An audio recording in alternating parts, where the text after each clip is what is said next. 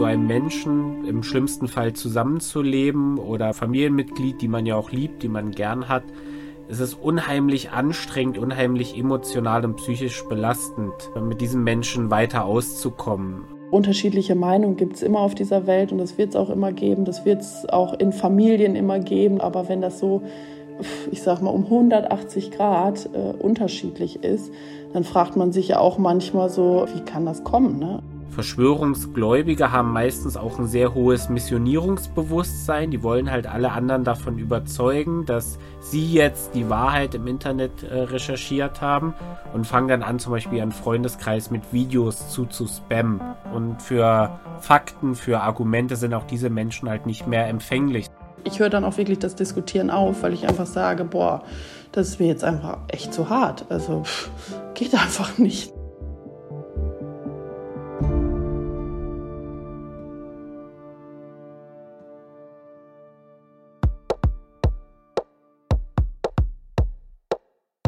Herzlich willkommen zu Alles nur Zufall, Verschwörungstheorien verstehen. Einer Podcast-Serie, in der es um uns geht, um uns Menschen. Unsere Gehirne, unsere Gesellschaft, unsere Gewohnheiten. Warum glauben manche von uns an Verschwörungstheorien und manche nicht? Und wie können wir miteinander umgehen? Add it up. In dieser Folge gehen wir ganz konkret in unseren Alltag. Wie können wir damit umgehen, wenn im Freundes- oder Familienkreis plötzlich zwei verschiedene Weltsichten aufeinanderprallen? Was machen wir, wenn jemand, den wir lieben, sich radikalisiert und nur noch über ein Thema reden will? Eine junge Frau, ich nenne sie hier Michelle, erzählt davon, wie sie klargekommen ist, als ihre Mutter im Jahr 2020 immer doller überall Verschwörungen gesehen hat. Und Mirko Bode von der Beratungsstelle Goldener Aluhut erzählt, welche Tipps er und seine KollegInnen betroffenen Familien geben. Bevor wir da reingehen, zwei Sachen. Erstens, kurze Vorstellung von mir, na klar. Ich bin Anja Haufe. Ich arbeite als freie Journalistin in Berlin, unter anderem für den Radiosender Fritz vom RBB. Und ich stelle euch in dieser Podcast-Serie meine Recherche zu Verschwörungstheorien vor. Ich habe ein paar Bücher gelesen, einige WissenschaftlerInnen interviewt und ich dachte, ich teile mal das, was ich da so gelernt und glaube verstanden zu haben, mit allen, die es interessiert. Zum Beispiel mit dir. Zweitens will ich noch mal kurz einige der wichtigsten Sachen zusammenfassen, die wir in den letzten Folgen gelernt haben. Menschen wenden sich Verschwörungstheorien zu, wenn sie sich besonders ohnmächtig fühlen. Es gibt einen Zusammenhang mit Kontrollverlust. Es ist ungefähr ein Drittel der Deutschen offen für Verschwörungstheorien. Das ist nicht mehr geworden seit der Pandemie, aber die Pandemie als globaler Schicksalsschlag löst Unsicherheit und Ohnmachtsgefühle aus und das kann wiederum Verschwörungsglauben befeuern. Der Glaube an Verschwörungstheorien hängt oft mit Skepsis gegenüber wissenschaftlichen Erkenntnissen zusammen. Auch Verschwörungstheorien fallen natürlich unter die Meinungsfreiheit, solange sie nicht menschenverachtend sind oder anders gegen Gesetze verstoßen.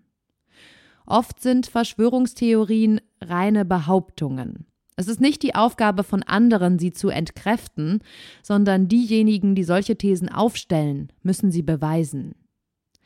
Der Glaube an Verschwörungstheorien kann, wenn er extrem wird, gefährlich werden. Sowohl für einen selbst, wenn man zum Beispiel nicht zum Arzt gehen will, weil man der Wissenschaft nicht vertraut und der Medizin nicht, als auch für andere, was wir am Antisemitismus im Dritten Reich sehen und an rechtsterroristischen Anschlägen in den letzten Jahren. Antisemitismus und auch Rassismus sind auf eine Art Verschwörungstheorien. Und wir alle haben etwas in unserem Kopf, das Verschwörungstheorien attraktiv findet. Unser Gehirn. Es erkennt gerne Muster, will Ereignisse miteinander verknüpfen, handfeste Erklärungen bekommen und kann sich ausgedachte, spannende Stories von Gut gegen Böse besser merken als die oft langweiligere und kompliziertere Realität. Das alles zu wissen kann natürlich auch helfen im Umgang miteinander. Wissen und Zusammenhänge verstehen hilft ja meistens, um weniger emotional zu sein, weniger vorwurfsvoll, vielleicht verständnisvoller und ruhiger im Gespräch. Ich stelle in dieser Folge mit Michelle, mit Mirko und mit dem, was ich aus den Büchern, die ich gelesen habe, weiß, eine Art Liste für uns alle zusammen, was so Do's und Don'ts sind in Diskussionen über Verschwörungstheorien. Teilweise sind das auch einfach Tipps für jede Diskussion, besonders wenn beide keine Fachleute in dem Thema sind, um das es geht. Denn dann geht es ja schnell darum, was für Gewissheiten und Überzeugungen wir fühlen und nicht mehr darum, was wissenschaftlich erwiesen ist. Wer sich auf jeden Fall die Mühe gemacht hat, sein Buch mit so einer Liste zu beenden, waren die Journalisten Christian Schiffer und Christian Alt. Ihr Buch über Verschwörungstheorien heißt Angela Merkel ist Hitlers Tochter und aus dem habe ich einige der Tipps für diese Folge entnommen. Let's go. Bei Michelle war es so, dass ihre Mutter schon immer esoterisch unterwegs war. Die hat schon Bio-Lebensmittel gekauft, bevor es Fridays for Future gab und sich immer für alternative Heilverfahren interessiert. Und hatte schon immer so einen Hang zu Verschwörungserzählungen. Vor allem viele Sorgen darüber, wie es weitergeht mit der Welt, mit den Müllbergen, mit der ganzen Digitalisierung. Michels Mutter gehört zum Beispiel zu denjenigen, die absolut gegen Kartenzahlungen sind und dann darüber reden, dass man kein gläserner Bürger werden sollte. Das alles sagt sie auch aus Sorge um ihre Kinder. Sie sagt oft, mich betrifft das ja alles nicht mehr so, aber euch. Michelle glaubt, das hängt viel mit der Erziehung zusammen. Ihr Opa, also der Vater ihrer Mutter, hat das, so glaubt Michelle, sehr geprägt. Sie hat mir letztens die Hochzeitsrede vorgelesen, äh, die ihr Vater bei ihrer Hochzeit, also mit meinem Papa quasi, den beiden gehalten hat, wo es wirklich, also die haben ja 86 geheiratet und das war wirklich so crazy. Also der hatte auch schon quasi die Welt geht unter und ist alles so schrecklich und eigentlich ist, ist alles schwarz und äh, jetzt ist auch noch die Mauer da und was soll überhaupt aus uns werden und dies und das, wo du echt so denkst, oh mein Gott, okay, jetzt macht das alles mehr Sinn. Michelle erzählt, dass ihre Mutter während der Corona-Pandemie extremer geworden ist. Sie hatte viel mehr Zeit als sonst, weil alle Hobbys und Treffen weggefallen sind und war dann viel online und in immer mehr Chatgruppen, in denen sich Leute Videos hin und her geschickt haben. Was ich eben sehr erschreckend finde, sie ist eben in so ein paar Gruppen drin. Dadurch wird das, glaube ich, recht krass äh, befeuert. Äh, ich kenne die gar nicht, die anderen Personen, die da sind oder die, die da auch dann diese Sachen, Behauptungen aufwerfen. Die schmeißen dann irgendwas in den Raum und haben im Endeffekt kaum Quellen oder sehr fragwürdige Quellen oder wie auch immer, wo ich dann mich manchmal frage, so, puh, also sie ist quasi eher bereit, da jemand Fremdem oder vermeintlich leicht Bekanntem, weil die kennt sie jetzt auch nicht alle super gut, glaube ich, äh, zu glauben, weil der jetzt irgendwie so eine krasse Theorie da aufwirft und sie der Meinung ist, ja, hm, das, da könnte echt was dran sein, als jetzt zum Beispiel ihrer eigenen Familie oder äh, ihren Kindern oder den öffentlichen Medien. Klar, das ist natürlich auch alles Lügenpresse. Ich meine, gut, so krass formuliert sie es nicht, aber das ist, schwingt natürlich auch mit. Puh, das ist natürlich, weißt du, du hast auch gar keinen Argumentationsansatzpunkt, wo du dann sagen kannst, hey, aber ne, überleg doch mal so und so und so. Diese Frustration, dass Verschwörungsgläubige sich im Internet zusammentun und dann dem, was in diesen Gruppen gepostet wird, mehr glauben als dem, was Freunde und Familie sagen. Die kennt der Berater Mirko Bode gut. Er sagt, das ist, das ist ein großes Problem durch das Internet. Früher war es halt so in einem Dorf, da gab es jemanden, der vielleicht ein bisschen komisch war. Der hatte halt den einzigen Follower, das war der Wirt, dem er was erzählen konnte in der Dorfkneipe.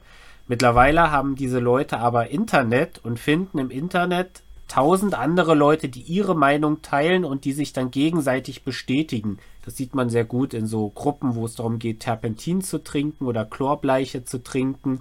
Wenn dann Leute schreiben, ja, ich habe das jetzt gemacht und mir ist ganz schlecht, ich habe erbrochen, ich habe blutigen Durchfall, dann findet man immer Kommentare darunter, ja, das ist die Erstverschlimmerung oder probier mal das zu mischen mit ein bisschen mehr Wasser. Aber da sagt keiner, oh oh, geh mal zum Arzt, sondern geh bloß nicht zum Arzt. Er wird sogar noch abgeraten. Das ist halt, das klingt jetzt skurril. Da kann man nur ein bisschen drüber lächeln, aber prinzipiell ist das eine grundgefährliche Sache, weil solche Fragen kommen halt auch in Mutti-Foren. Mein Kind hat seit drei Tagen Fieber, was soll ich tun? Und dann sagt jemand, ja, nimm mal Globuli. Geh bloß nicht zum Arzt, sondern nimm Globuli oder Pendel oder Räucher. Und das ist halt sehr gefährlich. Darüber hatten wir ja schon gesprochen, dass wir alle uns gerne in Gruppen aufhalten, die unserer Meinung sind. Und dass wir uns die jetzt online suchen können, wenn wir sie um uns rum nicht finden. Da geht es auch um das Thema Selbstwertgefühl. Die allermeisten Menschen brauchen das, von außen bestätigt zu bekommen, dass sie okay sind. Wir kennen das alle. Wir erzählen abends eine Konfliktsituation nach, die wir bei der Arbeit hatten zum Beispiel. Und dann tut es einfach gut, wenn der Partner oder unsere Mitbewohnerin sagt, ach du Scheiße, na, ist ja krass. Da hast du super reagiert. Was hättest du denn anderes machen sollen? Die andere Person ist offensichtlich im Unrecht. Gerade wenn wir unsicher sind, brauchen wir Zuspruch. Das heißt umgekehrt, wenn wir merken, wir kommen mit Argumenten und Fakten bei jemandem nicht weiter, sondern es geht da um eine tiefe innere Überzeugung, eher um Emotionen, dieses vermeintliche Wissen, dass es zum Beispiel eine Verschwörung geben könnte. Dann muss uns klar sein, dass wir nicht mehr in einem rationalen Gespräch sind. Und es wird nicht passieren, dass der andere nach zehn Argumenten sagt, ach, du hast recht. Es geht extrem gegen das eigene Selbstwertgefühl, zuzugeben, dass man sich getäuscht hat. Wir alle machen das sehr ungern. Es ist schwer umzudenken. Es ist leichter und fühlt sich besser an, uns mit Menschen zu umgeben, die unserer Meinung sind und uns bestätigen. In Michelles Fall heißt das, dass es zwar total frustrierend ist zu beobachten, dass ihre Mutter da jetzt irgendwelchen Leuten im Internet mehr glaubt als ihr, aber dagegen kann sie erstmal nichts machen.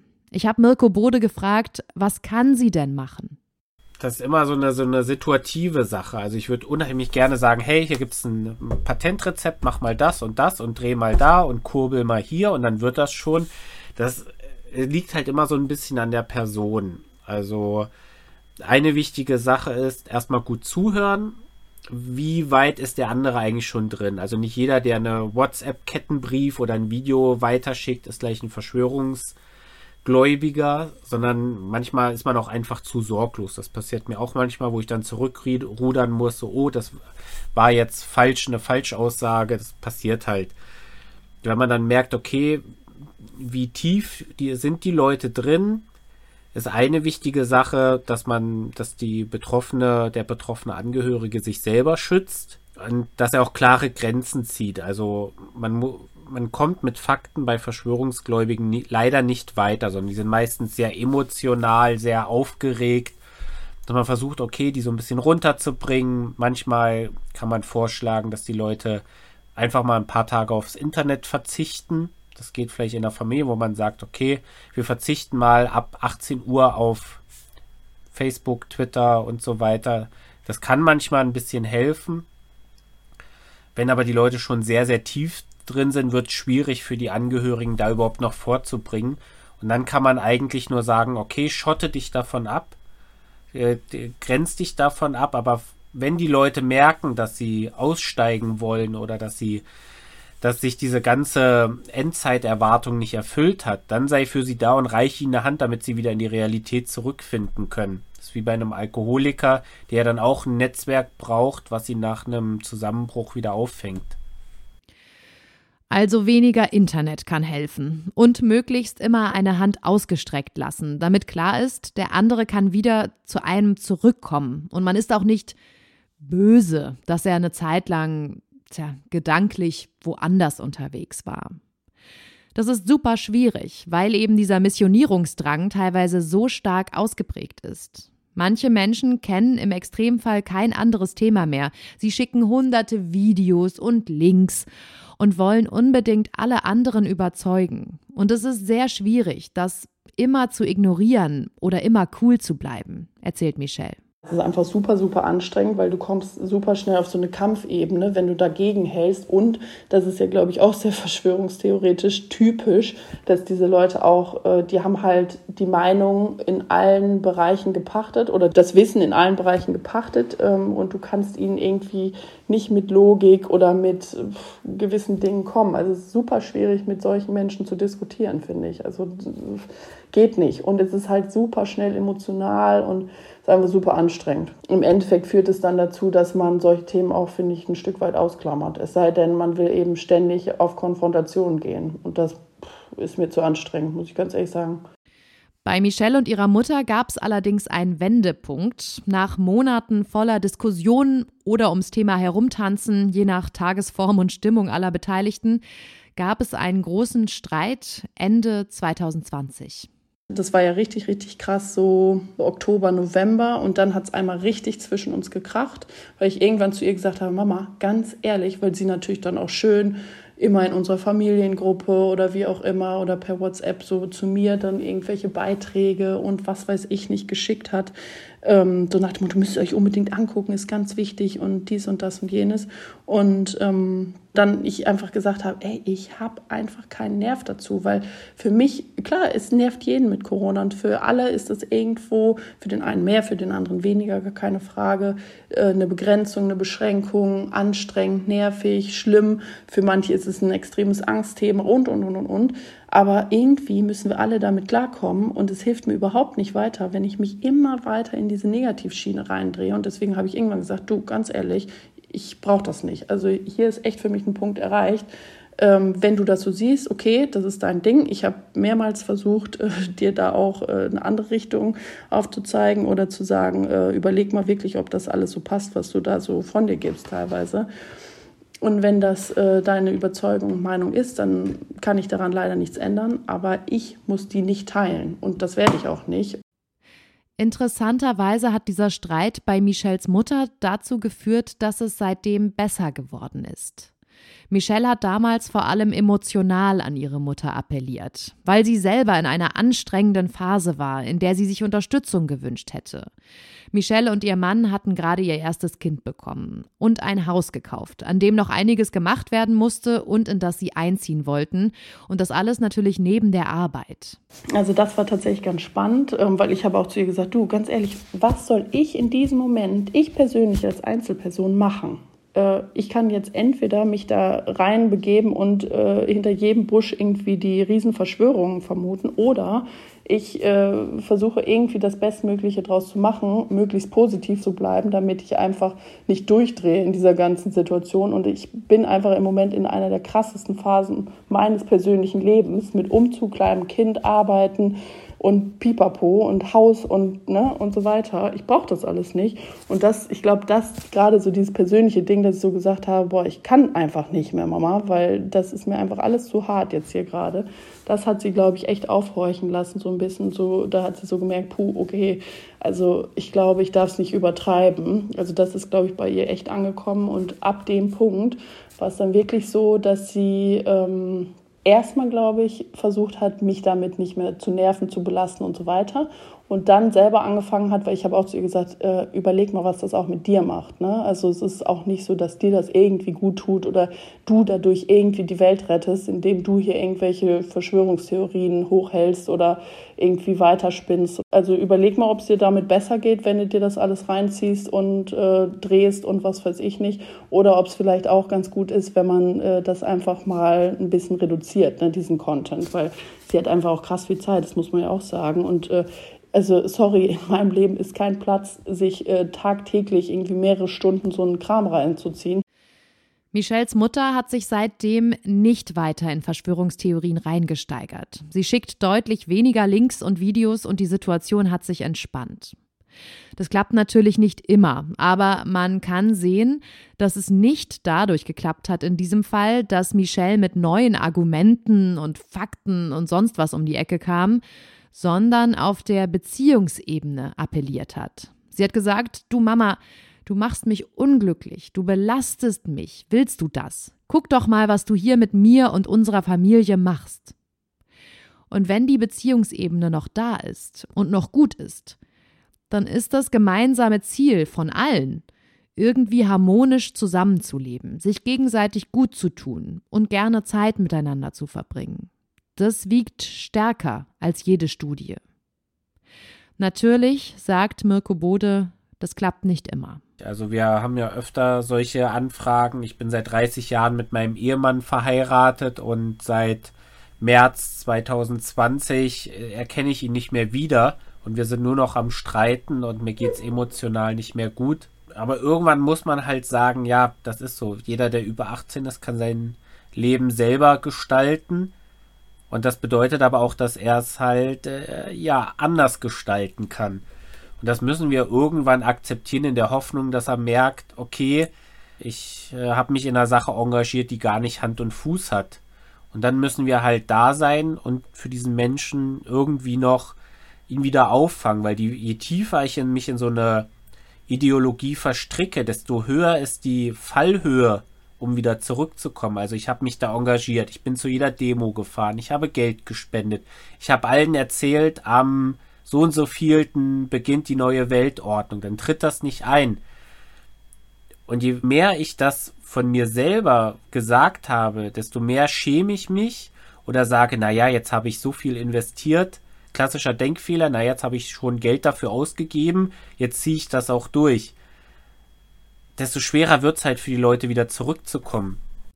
Und solange sie das nicht von selber wollen, kann man nicht immer etwas tun. Manchmal kann man sich auch nur abgrenzen und darauf achten, dass es einen selber nicht zu fertig macht. Das ist ja auch wichtig. Ich fasse mal zusammen, was wir bis jetzt haben. Die Diskussionen, wenn jemand an Verschwörungstheorien glaubt, sind deshalb so anstrengend, weil derjenige sehr von seiner Sache überzeugt ist. Nicht nur das, er oder sie will auch alle anderen davon überzeugen. Es bringt nichts, möglichst viele Fakten rauszusuchen, um der Theorie zu widersprechen, weil wir alle Informationen immer höher bewerten, wenn sie unseren eigenen Gefühlen und Gedanken entsprechen. Und dann glaubt der eine eben, Information A ist wichtiger und der andere glaubt, Information B ist wichtiger. Und die eine hält Expertin C für besonders gut und die andere den Experten D. Aber wir können uns bewusst machen, dass die meisten Menschen die Welt zum Besseren verändern wollen, auch Verschwörungsgläubige. Dass hinter jeder Überzeugung ein Mensch mit seinen Gefühlen steckt, mit seiner ganz persönlichen Geschichte und Prägung. Vielleicht würden wir genauso denken, wenn wir das gleiche Leben geführt hätten wie der andere. Also versuchen wir, auf einer respektvollen, wertschätzenden Ebene zu bleiben. Und dann kann man auch mal sagen, ich sehe das anders, aber ich finde es ja total gut, wie viel du dich damit auseinandersetzt. Warum ist dir das eigentlich so wichtig? Auf jeden Fall immer den anderen als Menschen mit seinen Gefühlen und Bedürfnissen im Kopf behalten und uns fragen, woher kommt diese Überzeugung? Was wichtig wäre, um mehr über Verschwörungstheorien aufzuklären, sind Sachen, die ich in diesem Podcast ja auch versucht habe. Wissen über Psychologie und Sozialwissenschaften hilft und kann vorbeugen. Je mehr man darüber weiß, wie moderne Gesellschaften und wie Menschen funktionieren, desto unwahrscheinlicher werden Verschwörungstheorien. Das könnte natürlich auch in der Schule Thema sein. Genauso wie Medienkompetenz. Was ist der Unterschied zwischen aktuellen Nachrichten und Hintergrundrecherchen? Wie funktionieren Medien? Wenn eine Boulevardzeitung vorne titelt, ist Pizza wirklich so gefährlich?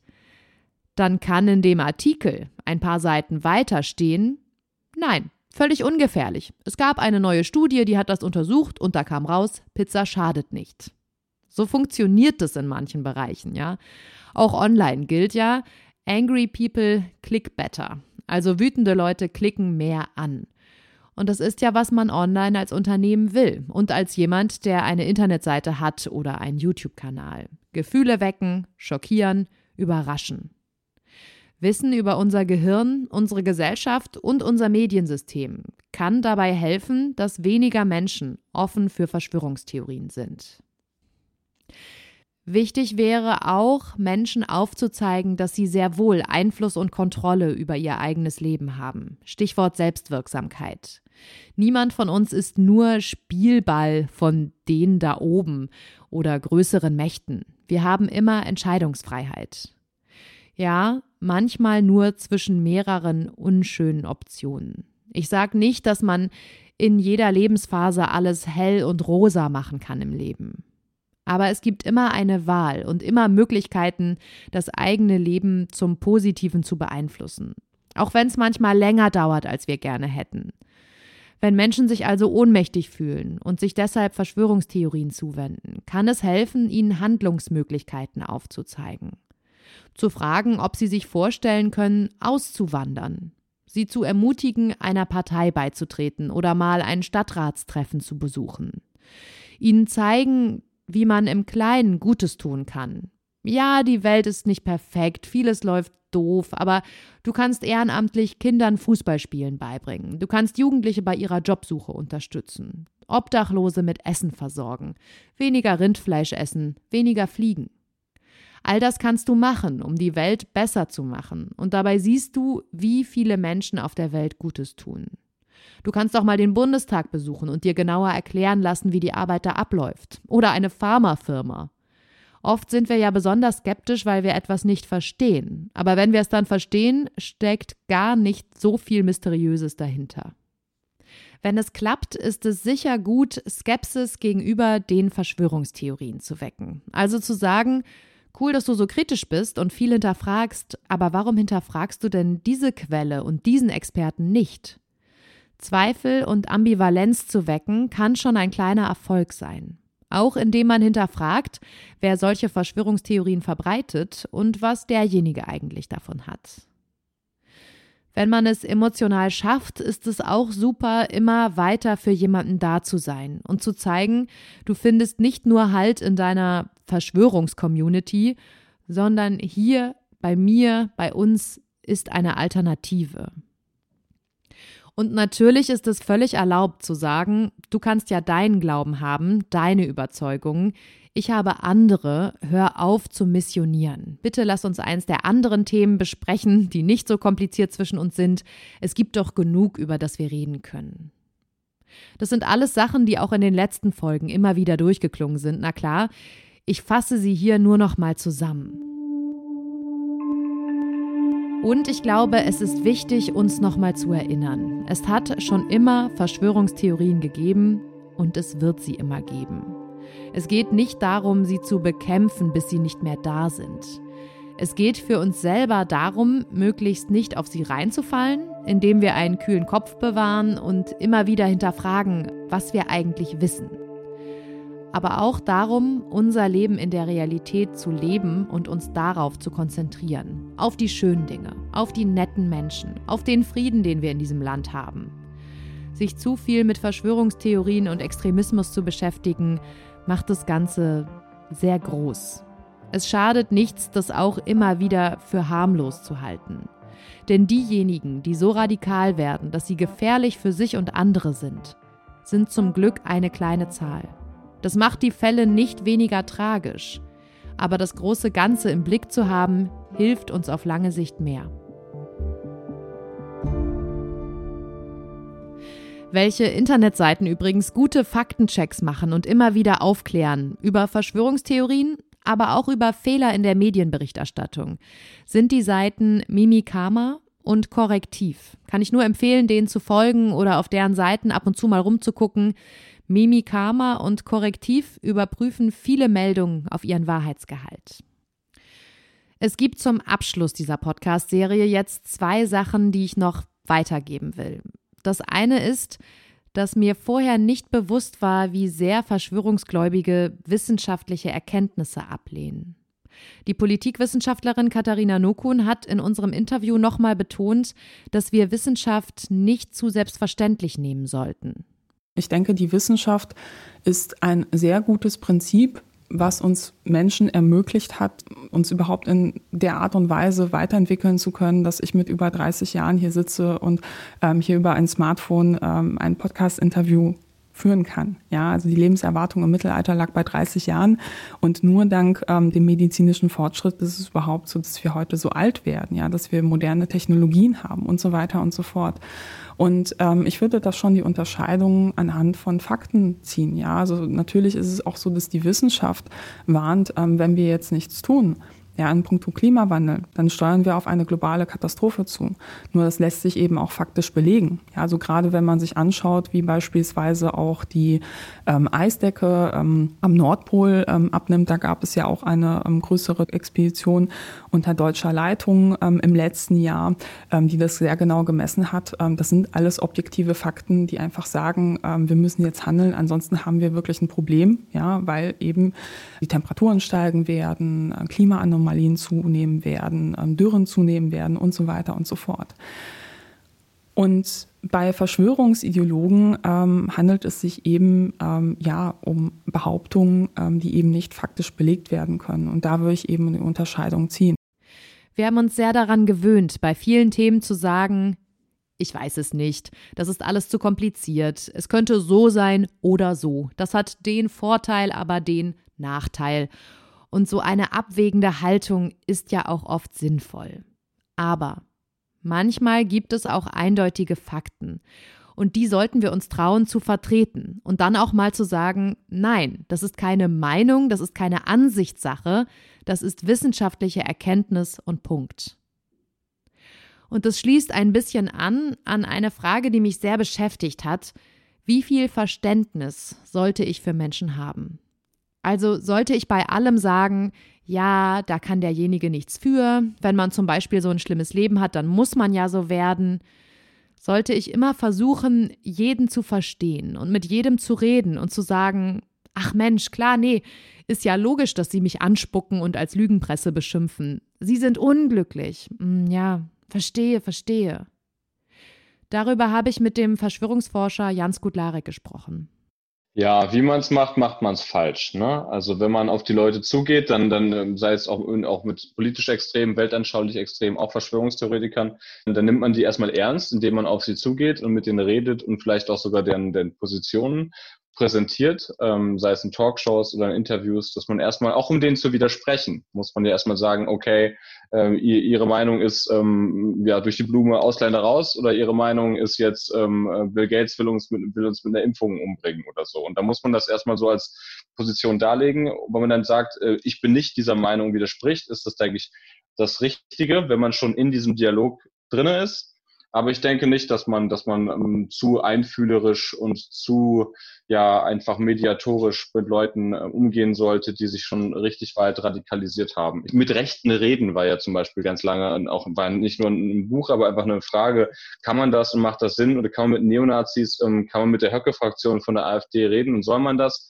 Nein, soll man nicht. Man soll eine Haltung haben, finde ich, und die Leute sind ähm, radikalisiert, so weit bis zur Menschenfeindlichkeit radikalisiert, dass man sie nicht einfach zurücklabern kann, so dass man sie nicht einfach zurückargumentieren kann. Und ich denke, man sollte mit ähm, Unentschlossenen, mit Leuten, die vielleicht ähm, Interesse zeigen an solchen Positionen, also vielleicht an einem AfD-CDU-Wechselwähler oder so, jemand, der gesagt hat, ich habe 30 Jahre lang äh, hier CDU gewählt, aber seitdem nicht mehr. Und wenn, wenn das auch das könnte noch ein Gespräch sein, das man suchen kann. Oder jemand, der einfach, ähm, ich weiß nicht, ein krankes Kind hat und deswegen Angst hat vor, vor irgendwelchen medizinischen Geschichten oder so. Wenn jemand jetzt ein Hotel hat, wenn jemand jetzt eine Kneipe hat, dann sind das ernste existenzielle Sorgen. Und die darf man schon auch ähm, ernst nehmen und die darf man raushören. Die muss man ja auch erstmal erfragen. Ne, was Leute für existenzielle Sorgen und Nöte haben, steht denen ja auch nicht auf die Stirn geschrieben. Oft wollen die Leute auch erstmal, dass man zuhört gehört und so und privat ist das sicher auch mal okay, aber eine große mediale Plattform sollte man denen wirklich nicht geben, weil Studien belegen, dass allein die Konfrontation mit solchen Inhalten, ja, die, das hat einen Effekt. Also wenn man, wenn man erzählt bekommt, dass Impfungen eigentlich gefährlich sind und so und so viele Nebenwirkungen haben und manchmal kriegt man auch Autismus angeblich von Impfungen und so, alles Bullshit, alles Quatsch, alles unwahr, aber wenn, wenn man das um, 100 Leuten so präsentiert und jemandem einen Kanal gibt, um das zu tun, dann werden ein paar von diesen 100 Leuten das einfach glauben oder zumindest abspeichern, so im Kopf, als, als Impfung, Autismus, gefährlich, hu, ich weiß nicht genau, bin ja kein Experte. Also bei allem Verständnis im Privaten, wo wir hoffentlich liebevoll und verständnisvoll mit Menschen umgehen, die uns nahestehen. Das heißt nicht, dass wir das in der Öffentlichkeit, als Journalistinnen, als Politikerinnen, als Künstlerinnen oder auch bei Instagram, Twitter und Facebook als Userinnen genauso machen sollten. Eine klare Haltung haben und etwas sagen, widersprechen, wenn Falschinformationen und Lügen unterwegs sind, sich gegen Hass und Beschimpfung stellen. Das ist wichtig weil da immer unentschiedene, vielleicht uninformierte Menschen zuhören und mitlesen. Und die zu erreichen und das Feld nicht den Lauten zu überlassen, die provozieren und Spaß daran haben, Menschen zu verunsichern. Das ist gut und ich wünsche mir, dass da viele Menschen an einem Strang ziehen.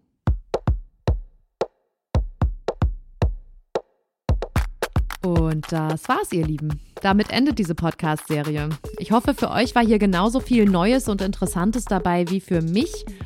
und dass wir vielleicht alle in Zukunft noch fundiertere und sinnvollere Diskussionen über Themen führen können. Oder, das fände ich ja auch besonders schön, mal nicht diskutieren, mal nicht schnell irgendwas raushauen, uns mal nicht über irgendwas aufregen, sondern einfach mal chillen. Das tut auch gut. Passt auf euch auf, macht's gut.